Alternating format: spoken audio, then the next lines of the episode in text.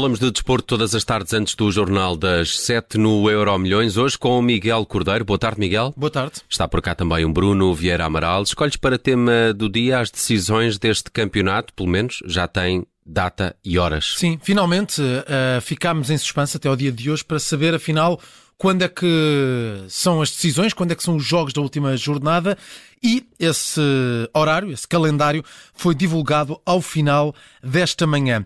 E em resumo, o que temos é decisões para o próximo sábado, às seis da tarde, entram em campo Benfica e Futebol Clube do Porto. O Benfica joga em casa com o Santa Clara, o Futebol Clube do Porto joga também no Estádio Dragão, frente ao Vitória Sport Clube, o vulgo Vitória de Guimarães. Portanto, no próximo sábado, por volta das 8 da noite, já vamos saber quem é o campeão nacional. Isto são os horários da 34 uh, jornada, é das uh, decisões.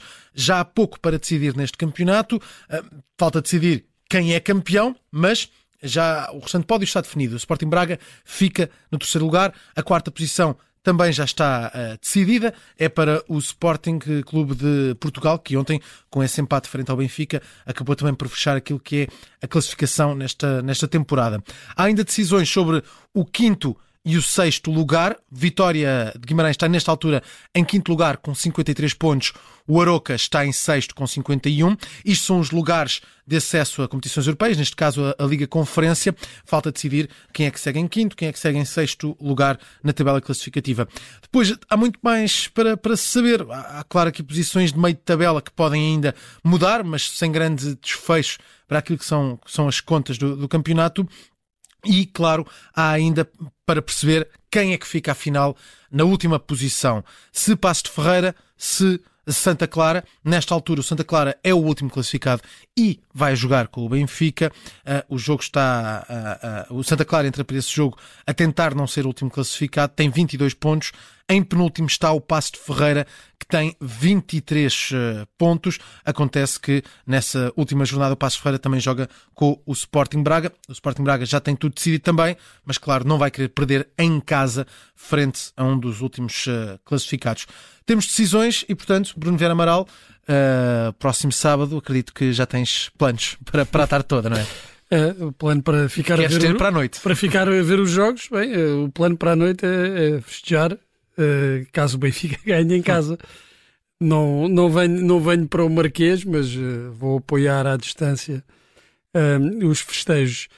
Eu creio que esta, esta jornada já deveria ter sido, os jogos já deveriam ter sido Sim. à mesma hora. Não, não, percebo como é que, havendo até essa possibilidade de, de uma das equipas. Eu diria que já devia ter sido na semana passada, porque a semana passada também podia acontecer campeão. campeão Pronto, a partir do momento. de resultados. A partir do momento em que uh, é possível haver campeão, os jogos têm, têm de ser à mesma hora na, na, nas últimas jornadas. Isso parece mais ou menos óbvio. Guardar tudo para a última jornada, só na última jornada não me parece a melhor decisão, mas eu sei que isto obedece depois a uma série de, de exigências e de critérios mais relacionados, mais relacionados, claro, com, com as transmissões televisi televisivas, Sim. do com o interesse desportivo. Ora, do ponto de vista desportivo, claramente os jogos deveriam ter sido à, à mesma hora. Em relação a, também ao que se passa, de, ao que se vai passar, ou que se espera que vai passar dentro de campo, claro que o Benfica tem aqui a, a, a oportunidade jogando em casa contra o último classificado, eh, de aproveitar o segundo match point, porque desperdiçou Sim. ontem o, o, primeiro que teve, ou seja, no momento em que dependia de si próprio, falhou, não conseguiu a vitória, uh, ainda que um resultado, um empate em casa do Sporting não seja um resultado estranho, tem que aproveitar, tem que marcar essa, essa posição também Ainda que uh, saiba que o empate muito provavelmente chega, a não ser que aconteça uma coisa muito inesperada no, no Dragão, que o empate chega, mas há, há sempre a vontade também de, de afirmação, até para certo. os adeptos e para que a festa seja eh, mais colorida. Mas o que importa mesmo, eu creio que é isso que está na cabeça de todos os benfiquistas, é conquistar o campeonato. Porque. Hum, houve nos últimos tempos uma tentativa de se desvalorizar a conquista na última jornada.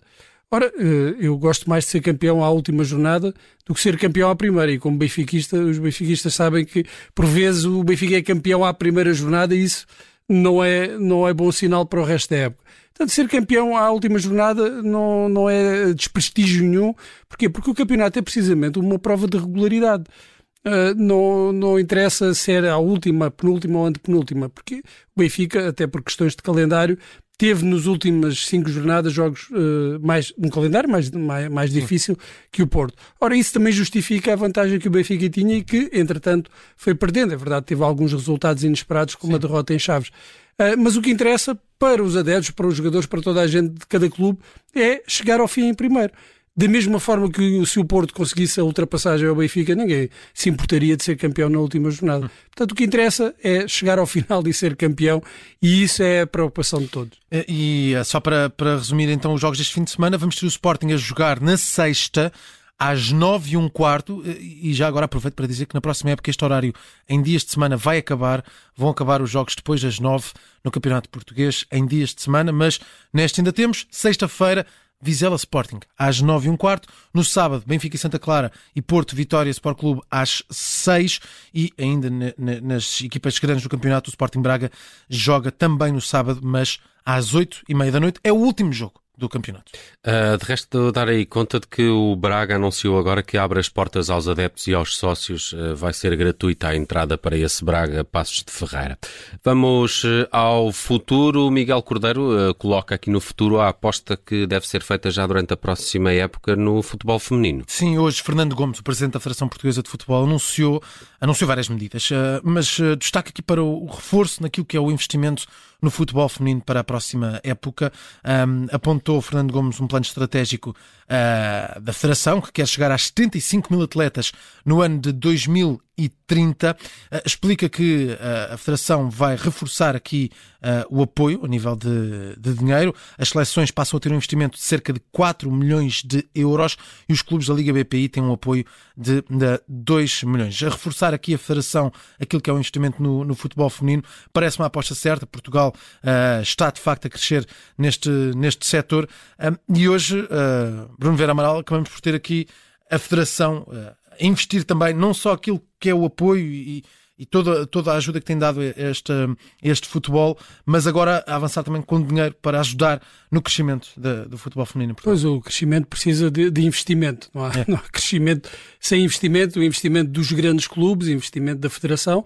É, é preciso, hoje li as declarações de uma agente FIFA, Raquel Sampaio, que falava uh, da questão da competitividade do, do campeonato, é preciso tornar o campeonato atrativo para que as jogadoras queiram vir para cá e manter-se cá. Manter Mas esse é um problema também que nós vemos no nosso campeonato. Os jogadores chegam a um determinado patamar e, obviamente, querem ir para ligas mais competitivas. E é difícil imaginar a, a Liga Portuguesa tornar-se uma das mais competitivas da, da, da, Europa, porque há países que estão muito, muito à frente de Portugal nesse aspecto. Mas o caminho faz-se caminhando, é preciso esse investimento e, se não tornar a, Liga eh, uma das mais competitivas da Europa, pelo menos tornar mais competitiva do que é neste momento e, para isso, eu creio que é fundamental a entrada do Futebol Clube do Porto também na, na, na, Liga, no futebol feminino. É incompreensível quanto a mim isso ainda não ter acontecido.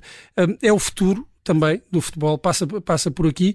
E claro que nós sabemos que num futebol tão macrocéfalo como o nosso, a presença, e não só no, no, no, futebol, também nas outras modalidades, a presença dos três grandes é sempre um chamariz e, e, e vai também atrair mais investimento, mais competitividade, tornar a Liga mais interessante. Miguel, muito rapidamente estamos a ficar sem tempo, recordamos a vitória do Inter de Milão na Champions. Há 13 anos. Sábado, 22 de maio de 2010, eh, José Mourinho ao comando do Inter Milão, encontra pela frente um Bayern Munique, jogo no Santiago Bernabéu, estádio do eh, Real Madrid, e o Inter vence por 2-0. Foi a última vez que o Inter uh, chegou à final, foi a última vez que ganhou, faz, conquista tudo nesta época, uh, faz o, o, triplete e Mourinho uh, fica novamente no, topo do, do, futebol, novamente nas montras, acaba depois por sair do Inter de Milão com tudo conquistado, mas faz aqui uma, uma grande temporada e, e é de facto uma equipa incrível. Neste jogo, Milito marca dois golos, mas estavam nesta equipa Júlio César, guarda-redes, também na defesa Maicon, Lúcio, Samuel, Zanetti, estavam ainda Schneider, Eto'o e Milito, que acaba por ser o homem do, do jogo.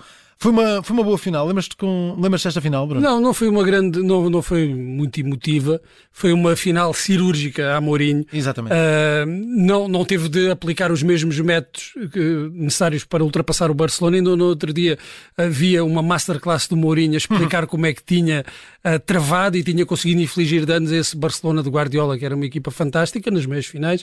Uh, não precisou de recorrer aos mesmos métodos para ganhar ao Bayern Munique mas a, eh, a verdade é que foi superior e justificou plenamente a, a, vitória eh, com uma equipa, como tu dizias, recheada de talento, mas de velhos guerreiros, sim, sim, sim, muito experientes. Não era uma equipa jovem, era uma equipa de jogadores, uh, alguns até já uh, numa fase uh, de, já, já, já ultrapassada a, a, maturidade, já a chegar ali um bocadinho à veterania, mas fundamentais para ter o espírito necessário para ganhar uma, uma Champions e conseguir a conquista dos três títulos uh, mais importantes, que, que, talvez com os jogadores menos experientes não fosse possível. Sim, e só dizer, uh, nesta altura a Roma está a jogar, a Roma de José Mourinho está a perder por 2-1 em casa, frente ao Salernitano, o jogo da 36 jornada da, da, Liga Italiana. Um duelo de portugueses com Paulo Sousa do lado da Salernitana e numa posição que deixa a Roma fora dos lugares europeus. Por isso precisa mesmo de ganhar a Liga Europa para ir à Champions no próximo ano. Uh, está feito o Euro Milhões, edição desta segunda-feira com o Miguel Cordeiro. Obrigado, Miguel. Um abraço. Um abraço.